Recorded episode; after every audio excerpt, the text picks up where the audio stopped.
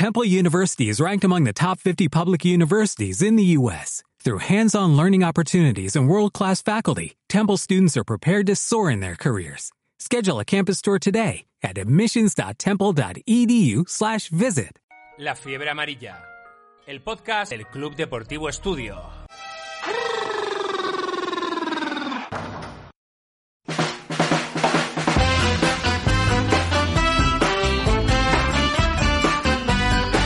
Hola a todos, bienvenidos a un nuevo programa del podcast Fiebre Amarilla.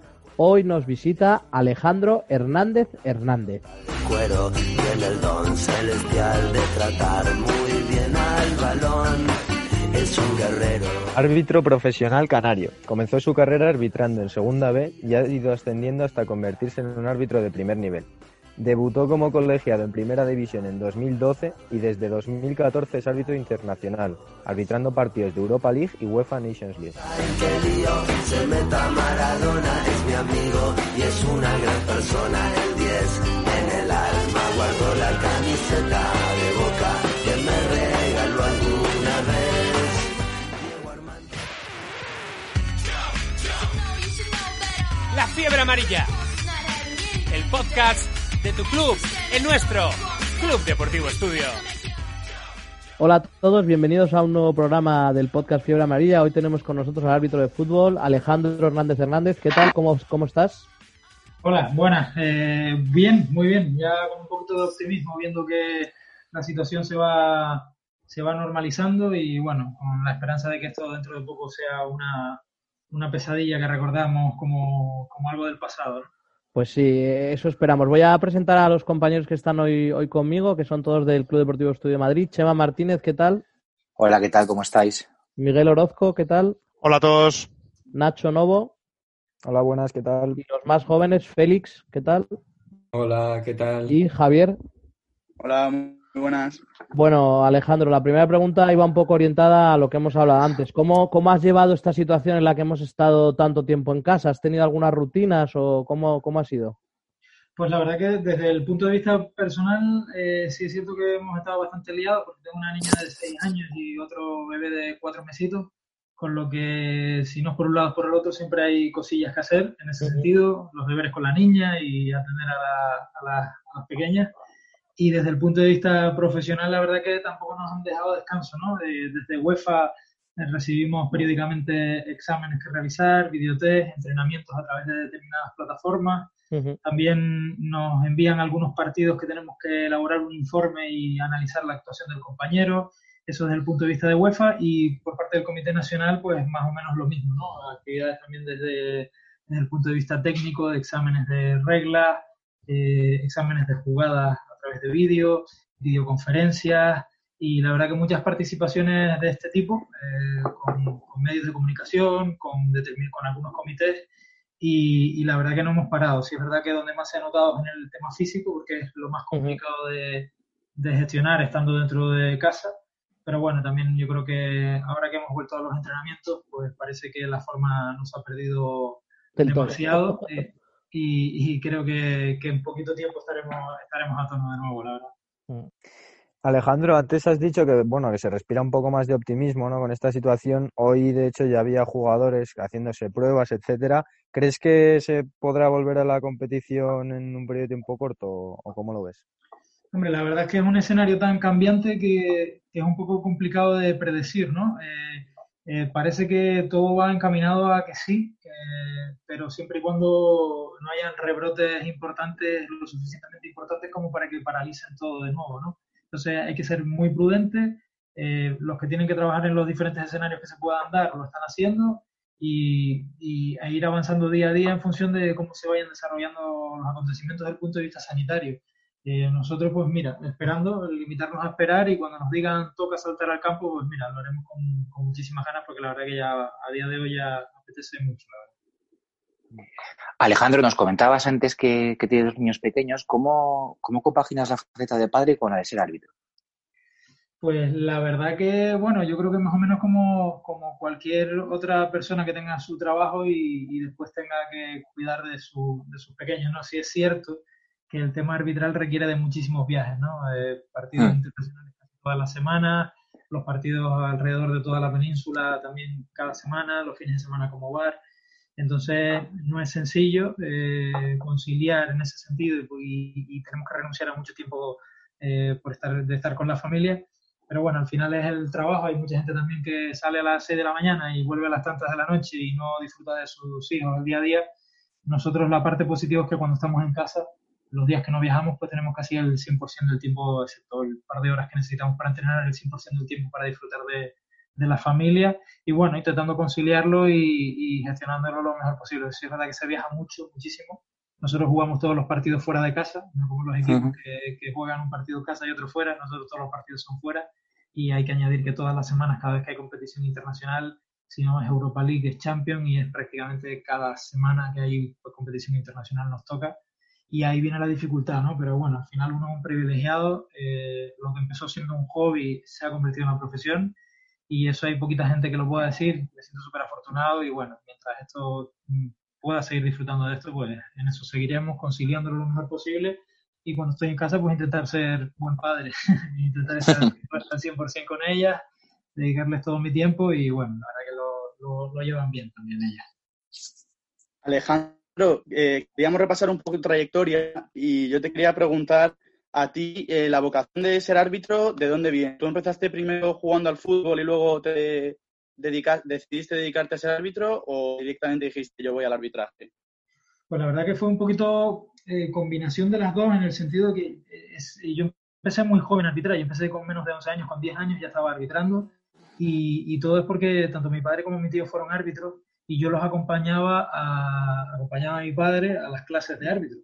Eh, ¿Qué ocurre? Que empecé a ir con él a los nueve años, era muy pronto para, para, empezar a arbitrar y tampoco yo tenía ninguna intención, pero empecé a ir todas las semanas a clase con ellos y empecé a, darme un poco cuenta de lo que era el arbitraje y a, ir conociéndolo a la par que hacía entrenamientos, no había ligas federadas de esa edad en aquella época, pero también entrenaba en un equipo de fútbol de la isla de Lanzarote y llegó un momento que estaba combinando esos entrenamientos con las clases de árbitro pero al final la verdad que por el ambiente que había en el colectivo arbitral y que el tema me empezó a llamar la atención, mi padre me lo propuso, al final di un paso sin estar 100% convencido, porque al final daba un poquito de respeto, ¿no? Con esa edad, tener que salir como árbitro en un partido, pero desde el primer minuto supe que aquello, aquello era lo que me gustaba hacer y, y, a posteriori se convirtió en, mi vocación, mi estilo de vida, absolutamente todo, ¿no? para mí el arbitraje ha sido, ha sido siempre y sigue siendo un pilar fundamental en, mi vida. Y Alejandro, ¿qué opinión general percibes por parte del seguidor de fútbol sobre la figura del árbitro? Hombre, hay, hay de todo, ¿no? Como en la vida, en, todo, en todas las facetas, en todos los aspectos de la vida hay extremos, ¿no? Hay gente que tiene una imagen súper negativa de nosotros, hay gente que nos admira y nos, y nos defiende permanentemente, aún no siendo parte del colectivo arbitral, y después está el aficionado más moderado, ¿no? Que, puede tener un concepto mejor o peor del nuestro, de, nosotros. Pero yo creo que eh, poco a poco, creo que eh, fruto de la apertura y de ir mostrándonos un poquito más como personas, eh, la gente se está dando cuenta al final que somos gente que mm, en un momento determinado decidió tomar esta, esta, este camino en la vida, esta, este hobby, que acaba siendo una profesión, como dije antes, y que, y que al final eh, la gente yo creo que cada vez nos está viendo más como deportistas, ¿no? Un deportista que salta al terreno de juego, que se prepara físicamente, técnicamente y lo intenta hacer lo mejor posible. Eh, eh, evidentemente tomamos decisiones que a veces afectan a un equipo, a veces a otro, hay errores que a veces te benefician, a veces te perjudican, pero creo que es importante que la gente tenga claro que nunca es con ninguna intención, sino que son, no es más allá que el fruto del error de un ser humano, ¿no? Evidentemente estamos en un mundo en el que eh, se, enjuicia cada decisión, se valora, se le da mil vueltas y, al final es normal que, el fútbol que atrae tanto, tanto, eh, hay que aceptarlo para lo bueno y para lo malo. Entonces la crítica al final también se acepta como algo constructivo. La que es destructiva, pues al final hay que obviarla porque al final no tiene, no tiene ninguna buena intención y por lo tanto no debe afectarnos pero yo creo que en lo que sí que coincide todo el mundo fundamentalmente es que arbitrar es muy difícil, ¿no? Entonces ya eso es un logro, que todo el mundo se haya dado cuenta que esto es una profesión súper complicada y ahora con el VAR se está viendo que incluso con muchas tomas podemos discutir las jugadas durante mucho rato eh, creo que todo el mundo tiene en la conciencia que arbitrar es una profesión súper complicada. Sí, Alejandro, yo te quería preguntar sobre esa crítica destructiva, eh, sobre todo en etapas de formación. O sea, los fines de semana vemos a muchos padres, amigos y familiares que van a presenciar los partidos y se dedican a increpar al árbitro y a transmitir una educación y valores que yo creo y creemos que son nefastos para sus hijos. ¿Qué opinas de eso? Pues la verdad que coincido plenamente en, lo, que, en lo que. A mí, la verdad que cuando voy a partidos de fútbol base y veo determinadas actitudes, yo personalmente siento dos sentimientos fundamentales. Uno es pena, porque me da pena que un deporte tan bonito, eh, en un ambiente en el que normalmente los niños van simplemente a jugar a la pelota porque les encanta, se lo pasan en grande, un ambiente que debería ser festivo cada fin de semana, eh, pues me da pena, ¿no? Me da pena que se convierta en lo que muchas veces se convierte. Y por otro lado, vergüenza ajena, ¿no? Porque al final ves a personas adultas que deberían ser ejemplo de los niños que la acompañan, eh, haciendo, teniendo actitudes que, que, la verdad que son totalmente, totalmente incomprensibles y el problema es que sea, de alguna manera se ha medio normalizado, ¿no? La, crítica, el insulto al árbitro parece que, que, no está mal visto. Eh, yo he visto, he coincidido en terrenos de juego, en fútbol base, viendo a personas con formación, con estudios, con puestos de trabajo más o menos reconocidos, eh, diciendo barbaridades, eh, cosas que si lo hicieran en el supermercado dirigiéndose a la cajera o al cajero hmm. o al carnicero o al chofer del autobús o a cualquier otra persona en la calle sería denunciable y, y todo el mundo se lo afearía, ¿no? Sin embargo, parece que una vez entras al estadio y está todo como permitido y parece que vale todo, ¿no? Entonces a mí me da eso, ¿no? Esa, esa mezcla entre pena, vergüenza ajena, frustración también, porque al final dices, ¿cómo atajar esta situación? Porque la verdad que es incomprensible. Yo creo que al final es una cuestión de conciencia social y, y, también es importante que desde arriba, que desde todos los agentes que formamos parte del fútbol que se ve en la televisión, tenemos que ser ejemplares. Si nosotros machacamos a un árbitro hoy porque se ha equivocado en un penalti y estamos tres días eh, diciéndole absolutamente de todo, generamos odio, generamos animadversión hacia la figura del árbitro, al final el que lo paga no soy yo, porque yo estoy protegido por no sé cuántos policías nacionales. Al final el que lo paga ese odio hacia la figura del árbitro, que se puede llamar Hernández Hernández como Pepito Pérez, lo paga al final el niño, el niño que arbitra en la base. Yo, yo, he pasado por la base, por todas las categorías, todos los árbitros pasamos por todas las categorías y nos hemos visto en esa situación y, y se palpa que todo ese, ese odio, animadversión hacia la figura del árbitro al final va en cascada, bajando, y llega un momento que llega un punto a una persona que se cree con fuerza moral de increpar a un árbitro, a un árbitro que no tiene eh, edad, que es menor, que no tiene la protección que podemos tener nosotros arriba, y eso al final acaba, desgraciadamente acaba en desgracia, valga la redundancia. Por lo tanto, tenemos que hacer todos un poquito de examen de conciencia e intentar generar una, un ambiente más positivo hacia el arbitraje. ¿no? no hacia mí o hacia otro compañero, sino en general hacia la figura del árbitro. ¿Y crees que los árbitros de fútbol deberíais de unirlos con los árbitros de todos los deportes para poner cosas en común? La verdad que yo he tenido oportunidad de, ir como ponente a alguna charla de, por ejemplo, de baloncesto en Lanzarote, eh, con un ex árbitro de la ACB, eh, y, y, la verdad que fue productivo porque al final de, desde el punto de vista técnico, sí es verdad que, bueno, son deportes muy diferentes, ¿no? Y al final no le, puedes aportar poco, pero desde el punto de vista de la experiencia en cuanto al control del partido, gestión de emociones, el trato con el deportista, ya sea futbolista o jugador de baloncesto, al final sí ese, esas sinergias pueden ser interesantes porque se pueden utilizar pequeñas ideas que te pueden ayudar a ti. Evidentemente el, el deporte es totalmente diferente, y, y, el contexto también, ¿no? No es lo mismo el comportamiento probablemente de un jugador o un aficionado del balonmano del baloncesto que el que encontramos en el fútbol. Es totalmente... Pero sí, sí creo que esa sinergia entre árbitros de diferentes disciplinas deportivas puede ser muy, muy enriquecedora. Cambiando al, al, bloque profesional, Alejandro, ¿cómo ha sido tu escalada profesional dentro del arbitraje y qué recuerdas de tus ascensos de categoría? Bueno, pues la verdad que el, arbitraje es una carrera muy de fondo. Yo llevo 27 temporadas arbitrando, eh, tardé 19 en llegar a Primera División, llevo 8, tardé 14 en llegar al fútbol profesional, a Segunda División, eh, con lo que eh, estás obligado a pasar por todas las categorías del fútbol, desde Benjamín, Alevín, infantil, etcétera, etcétera, hasta la primera. No es como un, un futbolista, que un jugador de baloncesto, de balonmano, cualquier deportista que destaca siendo juvenil y puede acabar directamente en primera división. El árbitro debe pasar por todas las categorías eh, y normalmente más de un año por cada una de ellas. Eh, al principio, evidentemente, es en función de cómo te vayan viendo tus responsables, cómo te desenvuelves, pues vas subiendo de categoría y ya llega un momento en el que empezamos a hablar de exámenes, de, reglas de juego, de estatutos, de liquidaciones, eh, videotest, pruebas físicas permanentes, eh, y hasta el punto de que para subir a segunda división B yo siempre lo equiparo con unas oposiciones, ¿no? El árbitro que quiere pasar de tercera división en su grupo de su comunidad autónoma a la segunda división B, que hay 120 en toda España, tiene que prepararse muy mucho, estudiar muchísimo reglamento, físicamente debe estar como un tiro, eh, son muchos condicionantes eh, para poder alcanzar esa categoría y además después en el campo eh, cada uno de nuestros partidos tenemos un informador que nos evalúa, nos da una puntuación y los que mejores puntuaciones tienen son los que al final suben, ¿no? Sumando toda esa combinación de méritos, pues al final el que sube es el que, consigue una mejor nota media eh, sumando todo eso.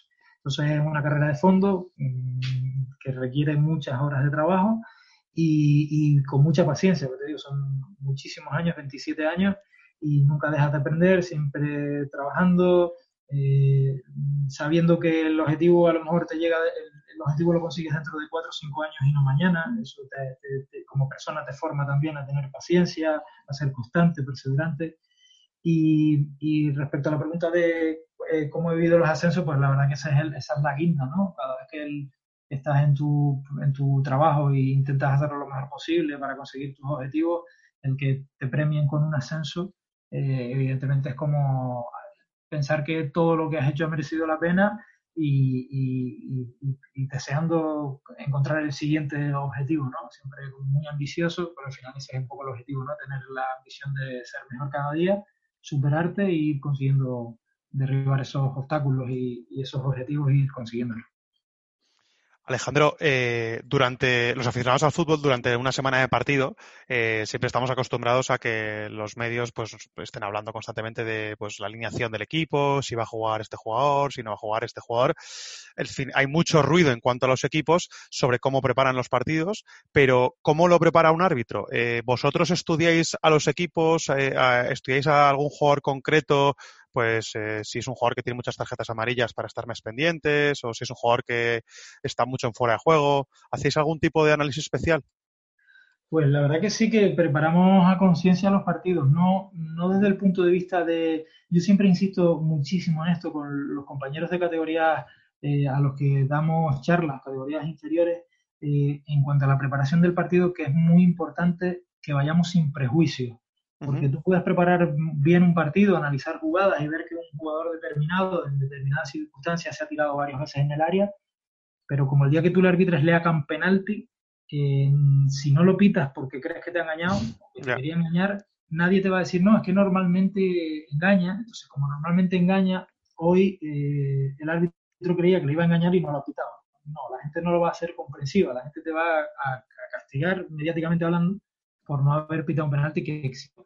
Y ya no solo eso, que eso es lo de menos. Lo importante es que al final te estás comiendo un penalti y tú lo que quieres es acertar, ¿no? Y, tu profesión se basa en, tomar decisiones Por lo tanto, el prejuicio no debe existir nunca, pero sí es importante hacerte un contexto de, lo que te puedas encontrar, ¿no? En cuanto al tipo de jugadores que vas a tener sobre el terreno de juego, el contexto, cuál es la situación de los dos equipos eh, en la clasificación, eso a nivel emocional pero también un poco, un poco bastante, un poco mucho cómo juegas, ¿no? No es lo mismo eh, que coja la pelota a un lateral, que sepamos que cada vez que la coge centra al área, con lo que desde que la coja, a mí lo que me preocupa es el área, puede haber un balón colgado y puede haber un penalti, una mano, una falta, un agarrón, lo que sea, a que sea un lateral que cuando la coja lo primero que hace es driblar. Entonces, en lugar de irme al área porque va a centrar, me preocupo más por estar cerca de él porque va a generar un regate y pueda venir un penalti cometido sobre ese mismo futbolista. Entonces, un poco leer, ese es el objetivo, un poco de, leer los partidos y de estudiarlos.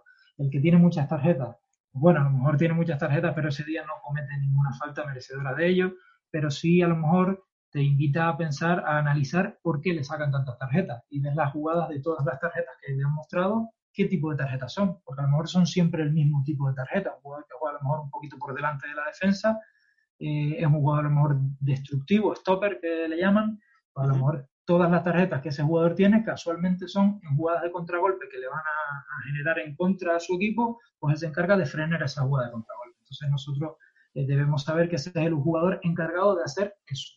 Eh, a lo mejor ese día no, lo necesita, no lo hace y, no le tienes que molestar. Pero ir con la idea solo de que es el que tiene muchas tarjetas y la primera falta que comete porque tenga muchas tarjetas, sacarle otras, no. Hay que, hay que tener los conocimientos sin prejuicio y evidentemente después aplicar el reglamento en el campo en base a lo que ha ocurrido y no en base a lo que ocurrió en otros partidos.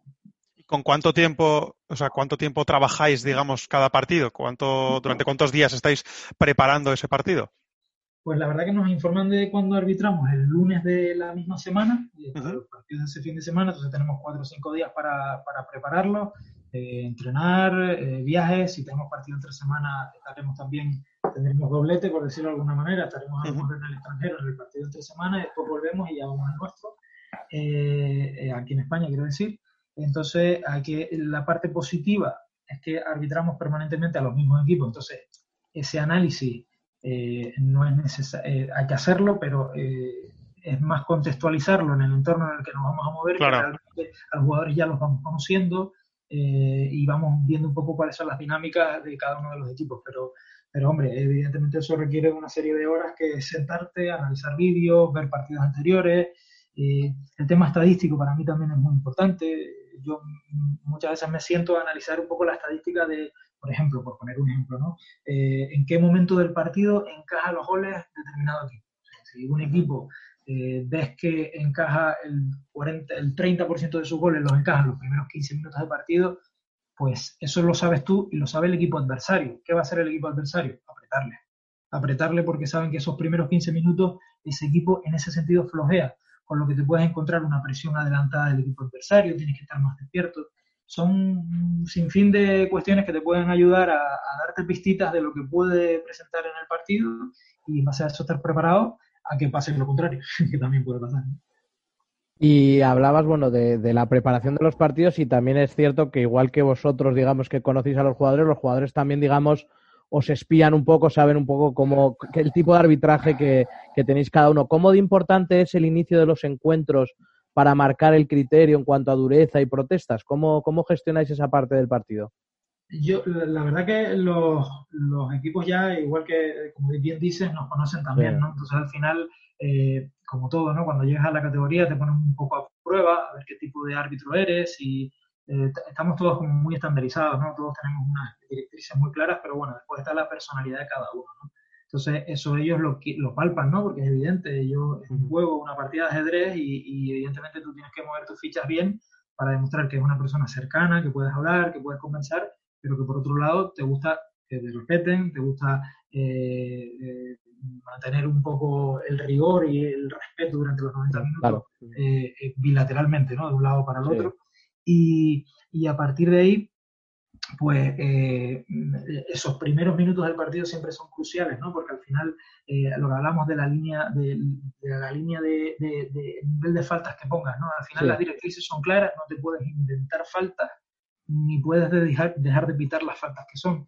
Pero sí es cierto que hay determinadas jugadas que, que, a lo mejor si las pitamos, esas pequeñas faltitas las pitas, pues a lo mejor lo que condiciona es que el jugador en lugar de eh, querer levantarse, si no la pitas, a lo que quiero ir con esto es que si no la pitas, a lo mejor el jugador se levanta y la primera a lo mejor te la protesta, la segunda ya ve que no la pitas ni para un lado ni para el otro, sino que simplemente tu criterio es que vas a pitar las faltas que realmente sean claras, con el que en el próximo contacto el jugador no se le va a tirar, sino que el jugador se va a mantener en pie porque sabe que el nivel de faltas está alto. Entonces va a ser un partido como mucho más disputado, va a haber menos simulaciones, porque el jugador sabe que, que va a ser difícil que se sancione una faltita, sino que realmente vamos a jugar al fútbol, a darle fluidez. Eh, creo que en ese sentido hemos ganado mucho. El número de faltas que se quitan durante un partido son, han ido, ha ido decreciendo con el tiempo y eso hace que sea un deporte más vistoso también, ¿no? El, espectador lo agradece y también el futbolista, porque al final se centra más en jugar y le das más ritmo de partido y eso también facilita mucho la, la labor del árbitro. Realmente cuando la pelota está rodando es cuando menos problemas tiene el árbitro. Los problemas empiezan cuando la pelota se para, ¿no? Que vienen las protestas, las reclamaciones, y entonces cuanto más se esté jugando al fútbol, pues, pues mucho mejor para todos, para el futbolista, para el espectador, para el árbitro. Alejandro, eh, hay un, o sea, la presión, digamos, que reciben los árbitros de, todos esos problemas que, decías, ¿no? Que mencionabas, es algo muy llamativo, ¿no? Eh, creo que, es, que sería interesante o es interesante para todos los deportistas, incluso para cualquier profesional, entender bien cómo trabaja un árbitro esos niveles de presión, cómo se prepara para poder manejar esa presión mediática eh, antes, durante y después de un partido. Pues la, verdad que eso te lo da, te lo da bastante la experiencia, ¿no? Eh, sí es cierto que si a mí el primer, el segundo o quinto año de arbitraje eh, me pones a arbitrar a lo mejor en un partido de primera división, pues mi rendimiento hubiera sido, vamos, hubiera temblado nada más pisar el campo antes de empezar el partido. Sin embargo, todo esto lleva un proceso natural, que son años, como, como dije antes, ¿no? De, de muchísimos años de experiencia. Eh, dentro de cada categoría empiezas arbitrando partidos con menos exigencia y cada vez dentro de esa categoría los partidos van siendo más exigentes, con lo que de una forma natural va ganando esa experiencia. Evidentemente esos partidos exigentes, más exigentes llegan porque has demostrado que te los mereces, con lo que afrontas esos partidos de mayor exigencia, eh, ya no como un agobio, un marrón, como se suele decir, sino como una recompensa a todo el trabajo que has hecho y, y un coaching con el que trabajé alguna vez me decía que cuando me ante, cuando nos veamos, nos lo decía el equipo, ¿no? que cuando nos viéramos ante un partido muy exigente y pensáramos, uff, qué suerte quitar este partido, que pensáramos que le diéramos la vuelta a la tortilla, ¿no? Un juego un poco psicológico, sencillo, absurdo, pero, pero que ayuda, ¿no? Eh, el pensar no qué suerte quitar este partido, sino qué suerte tienen ellos que, que vamos a arbitrar nosotros, ¿no? Era una forma de, de darle la vuelta que, que, cuando estás en un sitio no estás por casualidad, ¿no? Cuando has llegado a un punto determinado un partido determinado, sea de la categoría que sea, si te lo han dado y es un partido importante es porque has dado motivos para que sí sea, así que hay que salir con esa autoconfianza. Eh, respecto a la presión mediática, eh, llega un momento con los años también que, que, lo relativizas muchísimo. El antes, al final lo ves como algo normal, primero te abstraes de todo eso, te olvidas, te, te mantienes muy al margen, yo prácticamente no leo nada en referencia a, lo que pueda presionar al arbitraje, porque realmente no tiene sentido, no me, no me aporta nada. Y, y, porque además cada uno juega sus cartas, ¿no? Aquí esto es como una partida de ajedrez, cada uno va lanzando lo que puede, un poco por, por, por, intentar en su creencia de que nos vamos a ver influidos, pues intentarlo, eh, cosa que evidentemente no, no, funciona porque somos profesionales que llevamos muchos años en esto y que somos capaces de saltar al campo y podremos equivocarnos o no, pero no vamos a tomar una decisión porque durante la semana se haya dicho una cosa u otra. Y después, y después del partido, pues si te has equivocado, eh, lo que te duele es el error, ¿no? No te duele eh, la crítica de fuera, ¿no? Al final la crítica, si me he equivocado y alguien opina en un medio de comunicación que me he equivocado, pues evidentemente mm, hay que darle la razón. Si, me, si considera que que la cosa cambia cuando consideras que lo hemos hecho voluntariamente. Eso, evidentemente, eh, eh, ya no te duele por ti, porque sinceramente cuando uno tiene la conciencia tranquila y sabe que no es así, pues evidentemente te entra por un oído, te sale por el otro, pero lo que hablaba antes, ¿no? De la animadversión que se genera hacia el colectivo arbitral, ¿no? Como si fuera un colectivo oscuro, eh, al que hay que demonizar, que va en contra de, eh, porque solo pagan los de categorías inferiores. Estoy súper convencido de eso, que al final ese odio que se genera va hacia abajo. Eh, pero al final te abstraes, ¿no? Te, te olvidas, relativizas muchísimo y sobre todo yo, yo utilizo mucho el tema estadístico también, como ven, lo nombré antes para la preparación de partidos y también lo nombro ahora, ¿no? Eh, yo llevo 170 partidos en primera división, entre liga y copa, y, y normalmente en un partido posibles penaltis hay un par de ellos. ¿no? Hay un par de jugadas que pueden ser penaltis en cada partido. Si llevo 170 partidos, estamos hablando de que he tenido de jugadas de área, de posibles penaltis, pues 340, 350 jugadas. Se dice pronto, 350 jugadas de posible penalti, que son las jugadas más gordas, pero que además de eso hay amarilla, roja, eh, faltas, eh, fuera de juego, etcétera, etcétera. Pero 300 posibles jugadas de penalti eh, y reducir mi trayectoria arbitral en primera división por 5, 10, 15 de ellas, eh, que son las que a lo mejor se puede acordar la gente, me parece injusto porque estamos hablando de un porcentaje de acierto por encima del 90%. Incluso si nos vamos a 30 y pico penaltis fallados, que sería para todos un escándalo, estamos hablando de que hay 300 y pico acertados. Eh, entonces, eh, quien quiera poner el foco solo en el error o en el posible error, pues está, es libre de hacerlo. Pero yo, porque me tengo autoestima, yo prefiero mirar, evidentemente, fundamental, mirar los errores, eh, ser autocrítico, buscar la forma de que no se vuelvan a repetir, corregirlo y focalizar en ese 90 y pico por ciento de jugadas que se han aceptado. que el arbitraje no son dos segundos de un partido, son 90 minutos, se toman muchísimas decisiones y eso multiplicado por 170 partidos, pues es eso, que es una barbaridad. Y eh, Alejandro, eh, en esa preparación previa al partido, minutos antes, una hora antes, ¿hay alguna manía, alguna costumbre que te ayude a concentrarte o algo que repitas habitualmente?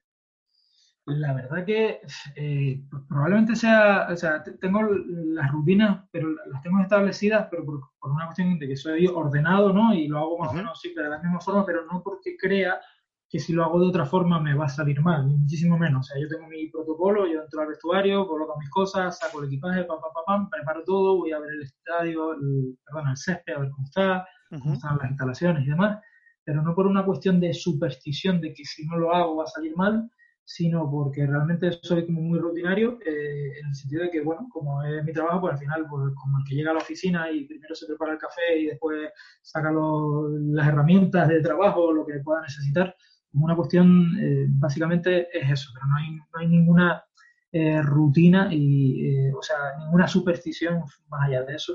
Y sobre todo yo creo que la clave está en preparar bien el partido y sobre todo disfrutarlo, ¿no? Porque al final yo siempre se lo digo a los compañeros que sea el partido que sea, sea el partido que sea de primera división, el que sea. hay 380 partidos por temporada. Cualquiera de ellos, hay 15.000 árbitros en España que pagarían por arbitrar cualquiera de esos 380 partidos. Y nosotros tenemos la suerte de que cada semana salimos al campo y podemos arbitrar uno. Eh, a veces sale mejor, a veces sale peor, pero somos unos afortunados. Hemos luchado toda la vida por este sueño y si disfrutas, si sales, lo das todo, al final eh, te, vas a tu casa con la conciencia tranquila porque es que lo has entregado todo. Que, sale un mal día, pues lo estudiamos, intentamos corregirlo, pero sobre todo es eso, ¿no? disfrutar de tu profesión porque al final es tu profesión, pero a la vez es tu hobby. Entonces hay, que, hay que vivirlo, exprimirlo al máximo y valorarlo. Has hablado de partidos de, de, más o menos exigencia en, en, diferentes categorías, ¿no? Que has sido a lo largo de tu carrera eh, arbitrando. ¿Qué diferencias encuentras entre un partido pues no sé, entre pitar un clásico o un partido con menos seguimiento mediático eh, mm, normal. Mm, vale, eh, la verdad que yo, he arbitrado partidos eh, que no han sido mediáticos, que, eran dramáticos. partidos en los que hay dos equipos jugándose el descenso, o un equipo jugándose el descenso y el otro. En la última jornada, uno jugándose el descenso y el otro jugándose meterse en Champions, y a los dos solo le vale ganar. partidos realmente en los que palpas que la, la, tensión es elevada y hay muchísimos juegos eh, cada semana, ¿no? Cada semana hay partidos de muchísima importancia. Eh, un clásico como el del 2017 en el que se está jugando una liga a falta de tres, cuatro jornadas. Eh, eh, el tema es que nosotros analizamos los partidos desde el punto de vista de nuestro trabajo, es decir, nosotros lo que queremos es acertar. Si acertamos, después nadie, eh, va a poder achacarnos absolutamente nada. No, no nos centramos en las consecuencias de un hipotético error. Lo que intentamos es eh, buscar el acierto permanentemente. Y evidentemente eso lo hacemos siempre, independientemente de los colores de las camisetas de los equipos que están jugando el partido, de todo el rollo mediático que hay alrededor. Y evidentemente la diferencia entre un partido como los que has dicho o el clásico, pues evidentemente es la repercusión mediática, ¿no? Porque final sabes que todo está paralizado viendo, viendo, viendo ese partido.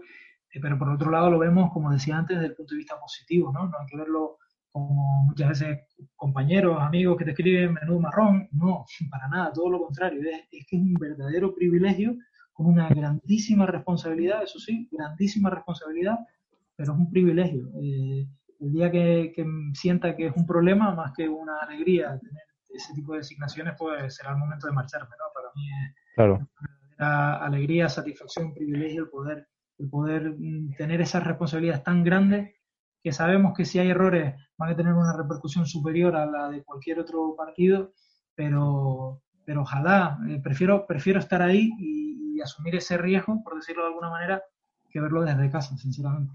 Sí, sí, totalmente. Eh, Alejandro, en la siguiente pregunta, supongo que es difícil que me des algún nombre propio, pero me gustaría saber eh, qué jugador o jugadores te parecen más difíciles de arbitrar. No me quiero ir a la parte polémica de los jugadores que hacen más teatro, etcétera, sino que por su posición en el campo, por sus habilidades, los es más dificultoso eh, decidir. Es una pregunta complicada. Como bien dice, no, no puedo nombrar a nadie, porque evidentemente eh, no se puede marcar a nadie, ¿no? Porque sería injusto por mi parte. Y eh, además, eh, parecería que después puede haber algo y muchísimo menos. Nosotros tenemos Sí, eso lo entiendo perfectamente. Vemos fútbol igual que lo ve cualquier aficionado y cualquier aficionado sabe cuál es el jugador que más protesta, el jugador que menos protesta, el jugador que más se tira, que menos se tira, que más duro entra. Eso lo vemos nosotros como aficionados. Evidentemente después nosotros saltamos al campo y lo que tenemos es un reglamento en la cabeza que tenemos que aplicar en base a conocimientos, experiencia y demás. Entonces nombrar a nadie sería, sería totalmente injusto, pero hombre, hay, hay, hay de todo, ¿no? Es que depende, es que depende, ya no por posición, depende del perfil del futbolista, ¿no? Hay, hay futbolistas Sí, a eso me refería también. Que te, que, te, que te, exigen más que otros, ¿no? Tú sabes que a lo mejor un medio centro defensivo, sabes que te va a intentar frenar en la medida de lo posible los contragolpes, las faltas tácticas, como hablábamos antes, hablábamos antes. Hay jugadores, ya no, ya no es el jugador en sí. Eh, la clave muchas veces es la pareja de futbolistas que se forman. Es decir, cuando tienes un delantero que es peleón y se encuentra con un defensa central que es peleón, eh, a lo mejor por separado son peleones, pero bueno, lo puede, pero cuando se encuentran, a lo mejor ahí es donde surge el problema. Entonces, ya no es una cuestión de nombre, sino de circunstancias, entorno, momentos de partido, las parejas de baile, como llamamos nosotros, las parejas de baile que se forman. Entonces, eh, tipos de juego, porque evidentemente si tienes un delantero peleón por alto, pero su equipo está jugando por al toque, pues, evidentemente sabes que vas a tener problemas. Si van a estar colgando permanentemente balones, pues sabes que te va a dar más, más batalla. Pero bueno, es un poco sin nombrar a nadie, eh, eh, porque evidentemente sería injusto, eh, si es verdad que es más una cuestión de contexto y de situación, de parejas de jugadores que se vayan formando durante el partido, de sensaciones, de frustración, que realmente de un jugador en concreto. Vale, y luego estamos acostumbrados, que a mí es una cosa que no, que no me gusta nada, por lo que transmite yo, sobre todo creo a, a los chavales de cantera, a que los jugadores en general, la mayoría protestan mucho, son muy protestones. Me gustaría que me dijeras alguno, si puede ser, que te parezca especialmente educado en el campo y que salga un poco de, de esa línea. Vale. Eh, la verdad que esa pregunta es más fácil porque voy a dejar bien a alguien, ¿no? Sí, por eso. Eh, yo, yo, me quedaría, yo creo que es un ejemplo y debería ser un ejemplo para, para todos los futbolistas de la base. Lo que pasa es que ya se queda un poco desfasado en el tiempo desde el punto de vista de que se retiró hace poco, que es Juan Carlos Valerón, que además es uh -huh. paisano, que yo creo sí. que era, era un ejemplo de comportamiento y, y tengo que decir que eh, que yo el día que le arbitré por primera vez sentí de verdad emoción por poder arbitrarle, fue en segunda división cuando jugaba en el Deportivo de La Coruña, y fue como, como algo súper bonito, ¿no? Poder arbitrarle, pero ya no por, por, su calidad futbolística, que era indiscutible, sino por saber que era un caballero, ¿no? Un señor que independientemente sí. que fuera futbolista, eh, eh, que se puede compaginar perfectamente el, el, el, darlo todo en el campo, luchar, pelear, pero además ser un caballero, ¿no? Yo creo que en ese sentido eh, Valerón refleja, reflejaba, refleja, porque sigue vinculado al fútbol, yo creo que esos valores ¿no? que son tan importantes. Eh, hace no mucho, en este confinamiento, eh, pusieron un partido del, de, antiguo, ¿no? de cuando el Deporte estaba en primera división, y hizo una falta para encontrar un contragolpe, y cuando el árbitro les, le mostró amarilla, que creo que llevaba siete años que no le sacaba ninguna, la cara, o sea, le pidió perdón como seis veces al árbitro, o sea, una tarjeta que era súper entendible, y ver cómo el hombre le pedía perdón permanentemente al árbitro, sintiéndose hasta culpable, fue, fue digno de ver y sobre todo fue bonito desde el punto de vista que se ve la nobleza de la persona. Y, y yo sí tengo que dar un nombre, indiscutiblemente me quedo con él. Sí, no me sorprende que me digas Solerón porque también yo creo que en sus declaraciones fuera de, de, los partidos era también un caballero. O sea, se le notaba esa, esa buena persona que transmitía que era. Y luego te quería preguntar otra cosa más. Eh, siempre, o sea, durante un tiempo, eh, como que el estamento arbitral ha estado muy alejado de la prensa. Y además, lo que lo vemos desde fuera, lo entendemos, porque llegaba yo creo que era un momento que era insoportable soportar, eh, pues eso, eh, los telediarios, las ruedas de prensa, etcétera, etcétera. ¿Qué crees que ha cambiado últimamente para que el árbitro sea más cercano a la prensa? A los pues, medios. A decir verdad, eh, fíjate, antes te nombraba el, clásico de 2017 jugándose una liga. Dos días antes, hmm. dos o tres días antes, tuvimos unas pruebas físicas aquí en la, Federación de Fútbol. Y, la verdad es que eh, dos días antes de ese clásico, a mí me entrevistaron cinco o seis medios nacionales, ¿no? Eh, hmm. Estamos hablando hace dos o tres temporadas con el, con el cuerpo directivo anterior y fue algo como súper excepcional, ¿no?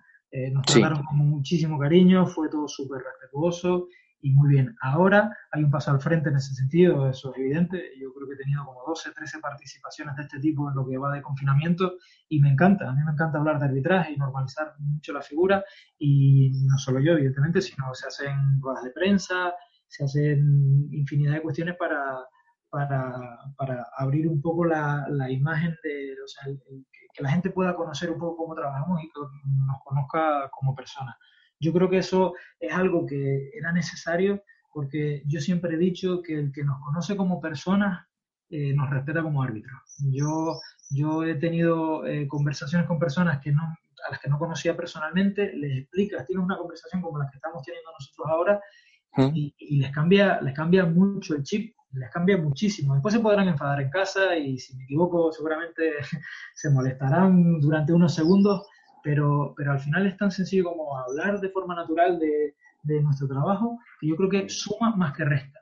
Pero sí es verdad que durante mucho tiempo a nosotros solo se nos llamaba para lo malo, es decir, yo hubo en primera división algunos medios que solo me llamaron cuando expulsé a no sé quién y cuando me comí un penalti no sé dónde. Entonces, eh, es injusto porque vas a mundiales, vas a, a campeonatos de Europa, vas a partidos súper importantes, semifinal de Champions, eh, y no recibes llamadas, felicitaciones, no hay una simple noticia por ahí que se haga eco de esos éxitos deportivos de un deportista español, y, sin embargo después cae la llamada ¿no? para, para, lo malo. Eso también por parte de los medios ha cambiado, ¿no? cada vez se nos da más eco en ese sentido, pero que eh, eh, creo que es hmm. una cuestión de, de evidentemente nosotros ceder, abrir las puertas y también que también esas personas a las que le abrimos las puertas, cuando tengan algo bueno que contar de nosotros, también lo hagan. El otro día escuché una, una entrevista de Medina Cantalejo en directo en YouTube. Eh, Medina Cantalejo, ex árbitro de división, súper reconocido, sí. Eh, volvió del Mundial de, de, no recuerdo dónde fue, no sé si fue Alemania, no, no recuerdo ahora mismo, Alemania creo que fue, volvió de ese Mundial eh, a puntito de pitar la final, fue yo creo que el mejor árbitro de ese Mundial, un árbitro espectacular y a la vuelta de España, a España, eh, ni un solo reconocimiento, sino más bien incluso críticas, ¿no? Entonces es una pena porque al final es un deportista español representando a España en una disciplina deportiva que es el fútbol, no como futbolista, pero sí como árbitro. Entonces, eh, y él mismo lo reconocía, ¿no? Que, que, ese día fue como una decepción porque había conseguido lo máximo que se podía conseguir y ni así se le reconoció y, se, gastó tanto tiempo como el que se gastó cuando se equivocaba. Entonces, eh, yo creo que hay una doble vía, que es que nosotros abramos las puertas, lo, estamos haciendo, y que los medios también se hagan eco de las cosas buenas, que poco a poco también, por suerte, lo están haciendo. Una pregunta que, bueno, teniendo en cuenta que esta temporada hemos eh, contado con el VAR, es bastante obligada. ¿Crees que las nuevas tecnologías en el mundo del fútbol, como el, el ojo de halcón, el sistema Signal VIP o el propio VAR, ¿crees que han sido positivas para el fútbol de élite y crees que se pueden mejorar eh, su formato? Sí, eh, la verdad que sí, que eh, indiscutiblemente favorece, ¿no? El, ojo de halcón te soluciona acciones de gol no gol que, se te puedan escapar porque te tapa un jugador o, porque en ese momento la pelota pasa muy rápido y no lo puedes ver, entonces el ojo de halcón ya te quedas tranquilo desde ese punto de vista. Eh, y desde el punto de vista del VAR, la verdad que soluciona muchísimos problemas, ¿no? Hay muchísimas jugadas en las que el VAR está interviniendo de forma acertada y hay resultados de partidos que cambian por la correcta intervención del VAR. Lo que pasa es que el VAR lo manejamos personas, eh, el, bueno, de hecho el VAR son las iniciales de Video Assistant Referee, el VAR es una persona, entonces eh, como tal hay errores, ¿no? Hay errores que, que porque no es, no es sencillo, porque como VAR eh, lo que estás intentando localizar son errores claros y manifiestos. Y el problema es que en el fútbol eh, las matemáticas se dan pocas veces, ¿no? Eh, en, el, en, el, fútbol es un deporte muy en el que las acciones son muy interpretables. Casi siempre hay argumentos para tomar una decisión y a la vez hay argumentos para tomar la contraria. O sea, hay, hay dificultad en determinar cuándo ese error es realmente claro y manifiesto, medir intensidades, medir fuerza, medir eh, tantos aspectos que hay que medir que en función de la cámara, sea cámara rápida, cámara lenta, cambia tanto, tanto, tanto. Las intenciones no se pueden medir por televisión, la intención si el, si el jugador pone o no la mano ahí intencionadamente. Es tan complejo, eh, hay que tomar las decisiones tan rápido, informar al compañero que está en el campo tan rápido, eh, pedir tomas eh, bajo la presión de saber que lo tienes que hacer lo más rápido posible, eh, encontrar ese error claro y manifiesto y partiendo de la base de que llevamos menos de dos años con esta herramienta, es decir, somos novatos con esta herramienta, somos profesionales dentro del campo que estamos aprendiendo a manejar una herramienta que no es matemática, que es una herramienta que es, compleja y que mm, requiere de tiempo. Evidentemente vamos a marchas forzadas, creo que la adaptación ha sido súper positiva el VAR ha solucionado muchísimos problemas más de los que ha generado y creo que el porcentaje de acierto de, las intervenciones de VAR es altísimo. Dicho lo cual, eh, lo que digo siempre, ¿no? Autocrítica, ha habido errores, hay que corregir esos conceptos de que a veces se nos han podido escapar esas determinadas acciones por una cuestión de interpretación, eh, perfilar todo eso y por supuesto los tiempos, ¿no? Yo creo que en los tiempos eh, nos queda margen de mejora eh, valorar las acciones y tomar decisiones antes para no tener al público esperando, eh, dentro de las posibilidades, ¿no? Es mejor acertar, hacer rápido y fallar. Eh, pero bueno, yo creo que va un poco en esa línea, ¿no? En que hay que quedarse con el el grueso de las decisiones, de las intervenciones de VAR son correctas, que ha habido errores, que hay que trabajar para subsanarlos y que hay que trabajar para hacerlo lo más rápido posible. Alejandro, eh, independientemente del VAR y de, otros sistemas que, ya están puestos en práctica, eh, ¿cómo ves el futuro del arbitraje? Eh, ¿Habláis vosotros en el comité arbitral, habláis de este tipo de cosas? ¿Hacéis propuestas que surgen de, vosotros? Pues la verdad que, Lo que pasa es que nosotros somos una gente que estamos a disposición del fútbol, es decir, las modificaciones que se van produciendo, como por ejemplo la implementación del VAR, no ha sido una decisión del, árbitro eh, de, de, la institución arbitral. Y eso lo establece la IFAP y la IFAP está representada por entrenadores, bueno, por las federaciones y estas federaciones eh, en un porcentaje bajo son árbitros, pero hay un gran porcentaje de entrenadores, futbolistas, clubes, que son los que al final transmiten, nosotros evidentemente también como árbitros también, pero esas grandes modificaciones eh, las hace el fútbol, no el arbitraje. El árbitro lo que hace es adaptarse a todo eso. Eh, que hay una nueva regla porque el fútbol entiende que la sesión al portero, que antiguamente se le podía salir el balón con el pie, cogerlo con la mano, eso hay que cambiarlo porque hay que darle fluidez al juego. Nosotros como árbitros aportamos nuestra opinión, eh, se toma en consideración y si se cambia la regla, evidentemente nos adaptamos rápidamente. El tema del VAR, más de lo mismo. Y evidentemente el, eh, yo me puedo esperar sinceramente cualquier cosa porque yo hace, el VAR lleva dos temporadas, yo sinceramente creí que me iba a retirar sin ver a un árbitro eh, ayudando a su compañero con una pantalla de televisión delante. Sinceramente, ¿eh? soy súper honesto, era incluso reticente a esa idea hace 3, 4 años, sin embargo ahora creo que ha sido un acierto absoluto. Entonces, después de haber, eh, haber, haber, visto este cambio tan bestial en el fútbol, yo creo que nos podemos esperar cualquier cosa, ¿no? Hay que tener la mente abierta a lo que pueda venir, pero lo que está claro es que la figura del árbitro siempre va a ser necesaria, ¿no? Porque el fútbol, como dije antes, no son matemáticas, y como los dos equipos que están en el campo no se van a poner de acuerdo, van a necesitar del equipo arbitral para que, para que tomemos una decisión de forma objetiva. Alejandro, entrando ya así más en un bloque más anecdótico, yo te quería preguntar, desde tu experiencia personal, eh, ¿cuál ha sido el partido mm, más difícil o más bronco que tú recuerdes y también uno del que te lleves un buen recuerdo? Pues eh, la verdad que partido es complicado. Cuando llevas 27 temporadas arbitrando, eh, eh, hay, hay, para elegir, pero sí es cierto que cuanto más alta es la categoría en la que arbitras, menos broncos son los partidos, porque más profesionales son los deportistas y más se dedican a jugar. no buscan tanto al árbitro, sino que se dedican a jugar su partido y fuera. Eh, hombre, yo recuerdo partidos en regionales, en preferentes, partidos de fútbol base entre equipos complicados eh, que, bueno, que terminaban, te puedes imaginar, ¿no? Como el Rosario y la Aurora, ya no por la actuación arbitral, sino por la conducta muchas veces de esos jugadores aficionados que, que se producían hechos graves. Entonces, sí es verdad que todos hemos vivido partidos y varios de esas características. En categorías ya profesionales es difícil encontrarte con partidos eh, que realmente, más allá del, tema mediático, o de los errores, o de que tengas que tomar más decisiones técnicas o disciplinarias, realmente son partidos más limpios, ¿no? Más, que se disfrutan más.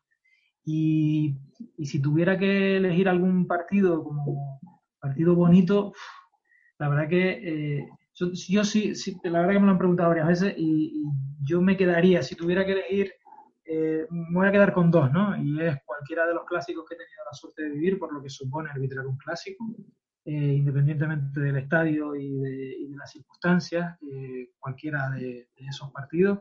Y otro partido que me parece un sueño, que tuve la suerte de, de arbitrar dos veces en seis meses, es el derby sevillano.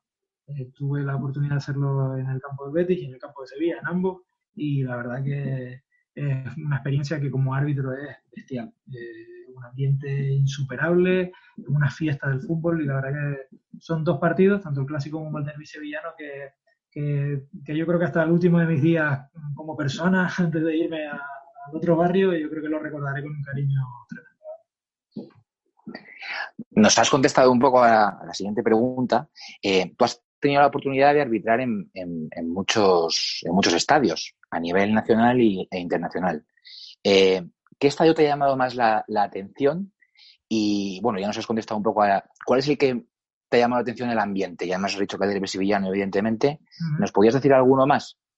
La verdad que los, dos partidos en, Sevilla fueron, en ese aspecto, fueron una cosa, una cosa de locos, la verdad. El ambiente hmm. eh, siempre lo había oído hablar, de lo que se genera pero es una cosa que supera absolutamente todas las expectativas que yo tenía y, la verdad que lo disfruté desde el primer minuto al final. Eh, el derby vasco que hicimos también la temporada pasada en Bilbao, eh, el Athletic Club con la Real Sociedad, también fue un ambiente, porque había estado varias veces en San Mamés, pero como ese día yo no había visto el campo como ese día en cuanto a ambiente, y un estadio que me impresionó una barbaridad fue en Turquía, el estadio del Besiktas. Eh, tuve la oportunidad de ir de adicional con Mateo Laos y hicimos un partido en el que se jugaban fase de, fase de grupo, se jugaban la clasificación para las eliminatorias y lo que me impresionó fue que fueron 90 minutos sin descanso, que los saques de banda a favor eh, de su equipo, del Besiktas, los celebraban como si fuera un gol. O sea, era una cosa, eh, si la cogía el equipo contrario no había descanso porque era silbar y, y gritar y fueron 90 minutos de una intensidad bestial, ¿no? Que te hacen también a ti como árbitro estar súper enchufado, disfrutándolo al máximo y además enchufado, metido. Y pese a lo que la gente puede pensar, no, es que te asusta, todo lo contrario, es que eh, parece que creces, ¿no? Parece que te haces hasta más alto, más fuerte, te vienes muy arriba y lo disfrutas una barbaridad. ¿Y campos que te hayan parecido especialmente espectaculares? Que, que, entres al césped antes del partido y digas, uff, increíble. Hombre, la verdad que los que te acabo de nombrar y que el, nuevo estadio del Atlético de Madrid es espectacular arquitectónicamente hablando, el ambiente también.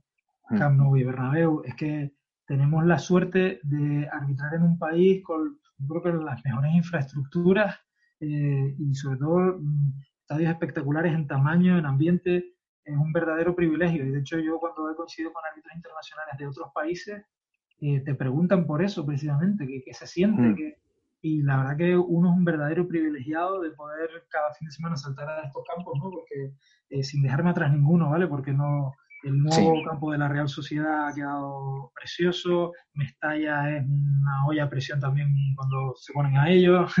la verdad que eh, Cornellá es un estadio con, que parece una maqueta que es súper bonito.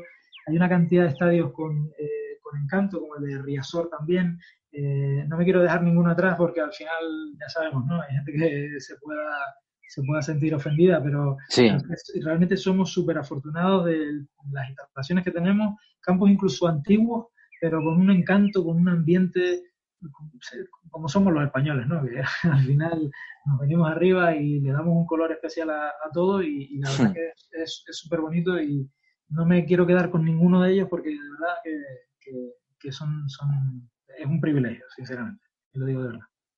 Alejandro, ahora te voy a hacer un par de preguntas pues que son también un poco de test, ¿no? Y la primera es que un partido que te gustaría pitar en cuanto, pues no sé si a nivel mediático o a nivel personal que te haga especial ilusión. Pues me hace muchísima ilusión arbitrar una final de Copa del Rey, porque tuve la oportunidad de hacer de cuarto árbitro en la de 2017 y el ambiente, vamos, una fiesta en toda regla. Siempre se habla, ¿no? De que es un día súper festivo, las aficiones, un partido precioso, súper bonito. Eh, independientemente de los equipos que se clasifiquen, es un partido que es una maravilla, todo el mundo en torno al arbitraje lo comenta y me encantaría y yo tengo un sueño que es arbitrar fútbol inglés, la verdad. Me encantaría ir a arbitrar a, en un partido internacional a, Inglaterra. Eh, quizás si tuviera que elegir un campo, elegiría Anfield, la verdad. Me encantaría saltar a ese terreno de juego, escuchar la canción y, y disfrutar de un ambiente como ese, o, Old Trafford, o el campo del Arsenal, cualquiera de ellos, por, por lo que se vive, eh, cómo se disfruta, cómo se vive el fútbol inglés. He estado en algunas ocasiones como adicionales en el campo de Manchester City, por ejemplo, en un par de ocasiones. Y es un ambiente tan diferente, tan futbolero, pendientes al fútbol, al espectáculo, olvidándose un poco bastante del árbitro. Eh, evidentemente hay momentos que hay decisiones que no gustan, se dedican cinco segundos a silbar y después otra vez al fútbol. Es tan bonito el ambiente que la verdad que, que es, es, un sueño que tengo desde, desde siempre, desde que sueño con arbitrar en primera división, lo mantengo y espero poder cumplirlo algún día. ¿Y un ídolo que hayas tenido o un árbitro que te haya inspirado a lo largo de tu carrera? Lo tengo súper claro, la verdad. Lo nombré antes, Medina Cantalejo. Eh, fue un árbitro que para mí fue súper referente. Era un prototipo de árbitro espectacular, con muchísima personalidad, midiendo menos de unos 70, creo yo que mide, con una personalidad, una elegancia, eh, un estilo, un saber manejar los partidos, eh, irradiaba respeto por todos los costados, acierto, acertaba muchísimo en las jugadas importantes y elegante en la carrera, era, era un árbitro que, que, yo creo que era súper completo, súper completo y siempre fue, siempre fue mi, mi referente en el aspecto arbitral, la verdad. ¿Cómo acabarías esta frase? ¿La sociedad necesita más? Buena pregunta. Eh, yo creo que un poquito de, eh, ¿cómo decirlo?, sensatez, eh, un poquito de, no sé, nos, vamos muy rápido a los extremos, ¿vale? Noto, noto mucha crispación, la gente dividida en todos los ámbitos, en el fútbol, en la política, absolutamente en todo estás conmigo o en contra de mí. Yo creo que falta un poquito de sentido común, sensatez, normalidad, no sé cómo definirlo, ¿no? Un poquito de, de, de paciencia, de mirar, de empatía, eh, lo podríamos resumir en esa palabra, ¿no? Empezar un poquito en el que tienes al lado, ¿no? El, no estar tan crispados como a veces tengo yo la sensación de que está la gente, ¿no? Eh, vivimos en un, mundo como muy competitivo, que eso no está mal, ni muchísimo menos, eh, pero se convierte en agresividad, se convierte en mal rollo, y, yo tengo la esperanza de que, de que, toda esta situación que estamos viviendo, digamos, que estamos todavía viviendo, nos haga reflexionar un poco en ese sentido, ¿no? En que al final lo importante es lo importante, es la salud, la familia, evidentemente progresar en tu profesión, en tu hobby, en, luchar por tus objetivos en la vida, pero que al final estamos aquí y de repente no estamos, ¿no? Entonces, no sé, a mí me falta un poquito de eso, ¿no? De esa, de esa empatía, de, esa sensatez y de, y de que un poquito de comprensión y de, saber escuchar al que tienes al lado, ¿no? me falta, me falta, yo creo que le falta un poquito eso dentro de una sociedad que, bueno, en su mayoría, por suerte, eh, igual que hablábamos antes de los incidentes en el fútbol, eh, eh, son muy ruidosos, hacen mucho ruido, parecen una mayoría, son una minoría, que evidentemente desde que haya uno hay que castigarlo. Yo confío en la bondad de la mayoría de las personas, ¿no? Y me quedo con los gestos positivos, los gestos bonitos, que en esta etapa de confinamiento ha habido muchísimos y la verdad que prefiero gastar el tiempo en pensar en eso porque si pienso en lo otro me enveneno y, al final acabo igual que el resto, estoy intoxicado, ¿no? Entonces prefiero, creo que sí, que lo que falta es eso, ¿no? Un poquito de empatía, tranquilidad, sensatez, un poquito de sentido común y sobre todo saber escuchar un poquito a lo que tenemos alrededor. Y por último, eh, que nos hagas una recomendación musical de un grupo o una canción que te guste especialmente. Uf, eh, soy súper, depende del estado de ánimo del momento, de, para lo que sea, si es antes de un partido, pues te diría un tipo de música, ¿no? Eh, muy, muy de animar, como quien se va a una fiesta y necesita activarse, ¿no?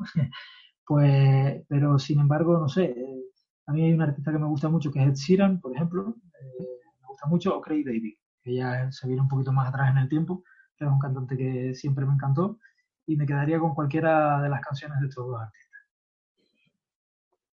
Y para finalizar, ¿qué consejos le darías tú a un joven que quiere dedicarse al arbitraje de cualquier deporte? Pues al final que, eh, sobre todo perseverancia, paciencia, si, lo que tienes son objetivos a largo plazo, van a ser a muy largo plazo, pero sobre todo disfrutar de, de cada momento, porque yo ahora mismo que vivo el arbitraje en un ritmo diferente al que vivía hace 20 años, eh, ahora es todo muy súper profesional, eh, metido en competición siempre, sin tiempo muchas veces para la familia. Eh, no cambio esto absolutamente por nada, lo disfruto y quiero que dure lo máximo posible, pero añoro en cierta manera la época aquella en la que te iniciabas en el arbitraje y hacías tu partido el sábado por la mañana y después te quedabas con compañeros a ver otro partido y después por la tarde tenías un segundo partido y después te ibas a cenar con esos compañeros ese día a día, el disfrutar de cada partido, eh, darlo todo, intentar hacerlo lo mejor posible y después disfrutar de, todo lo que rodea al arbitraje, ¿no? de, ese compañerismo, porque al final es que es una forma de hacer deporte. ¿El deporte de qué hablamos cuando hablamos de deporte? De compañerismo, solidaridad, esfuerzo. Pues eso, que disfrute de ese proceso, eh, que todo lo demás tiene que llegar, llegará fruto de ese, de ese disfrute, si no, no va a llegar. Ni, y, y sobre todo, fundamentalmente, ¿no? que sea que sea honesto. No hay, no, no hay, mejor, eh, hay mejor forma de, de, avanzar en esto que ser honesto consigo mismo, con los demás, mostrar respeto, el mismo respeto que quieres que te muestren hacia ti, mostrarlo tú a los demás y, y, disfrutar, disfrutar de, cada partido, de cada momento y, y, no eh, valorar lo que uno tiene, ¿no? Porque siempre hay gente que estaría dispuesta a dar algo por lo que tú tienes y eso nunca se puede perder de, de la vista. Bueno, Alejandro, creo que estos consejos son un fantástico cierre para una fantástica conversación. Queremos desearte, bueno, lo primero, salud para ti y tu familia y esperar que te podamos volver a ver en los estadios, aunque sea puerta cerrada a lo mejor, pero que, que vuelva el fútbol para que todos podamos disfrutar de, del deporte. Correcto, que sea cuanto antes, que será señal de que todo está más o menos solucionado y eso es lo primero. Si bien el fútbol será porque las cosas van bien, y será un placer volver a saltar al campo y bueno, eh, espero haber, eh, del que me escuche, haber cambiado un poquito el chip de, de, alguna idea preconcebida que se podía tener y cuento aquí con seis personas en esta conversación que espero que a partir de ahora, eh, si, si, tienen que dar un paso al frente y, y defenderme, lo hagan. Lo haremos, lo haremos. Está, está muy claro porque ha sido una conversación de verdad muy sincera y, y muy agradable y yo creo que nos ha servido a todos y esperamos que a nuestros oyentes, que la mayoría son jóvenes jugadores, pues, pues les venga les venga bien también esta conversación. Así que lo dicho, muchas gracias por tu tiempo y cuídate, Alejandro. Muchas gracias a ustedes. Un abrazo. Gracias, hasta otra. Chao. When you walk through a storm, hold your head up high. Todas las historias deportivas tienen sus héroes y sus villanos, ganadores y vencidos pero siempre, o casi siempre, hay una figura situada constantemente en el ojo del huracán de todas las críticas. Y no podemos olvidarnos que ningún deporte funciona si no hay un árbitro detrás. Hoy hemos tenido la oportunidad de acercar al árbitro a la gente, de hacer una entrevista distinta, y qué mejor que Alejandro Hernández Hernández para explicarnos y acercarnos a eso que muchas veces no comprendemos.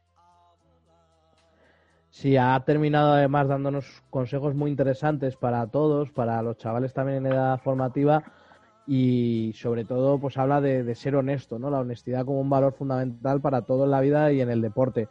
Hoy hemos hablado un poco de fútbol, que no es nuestro deporte principal en el club, pero creemos que ha sido una conversación muy muy interesante. Así que nada, agradecer a todos los que hacen posible Fiebre Amarilla y os esperamos en el próximo episodio.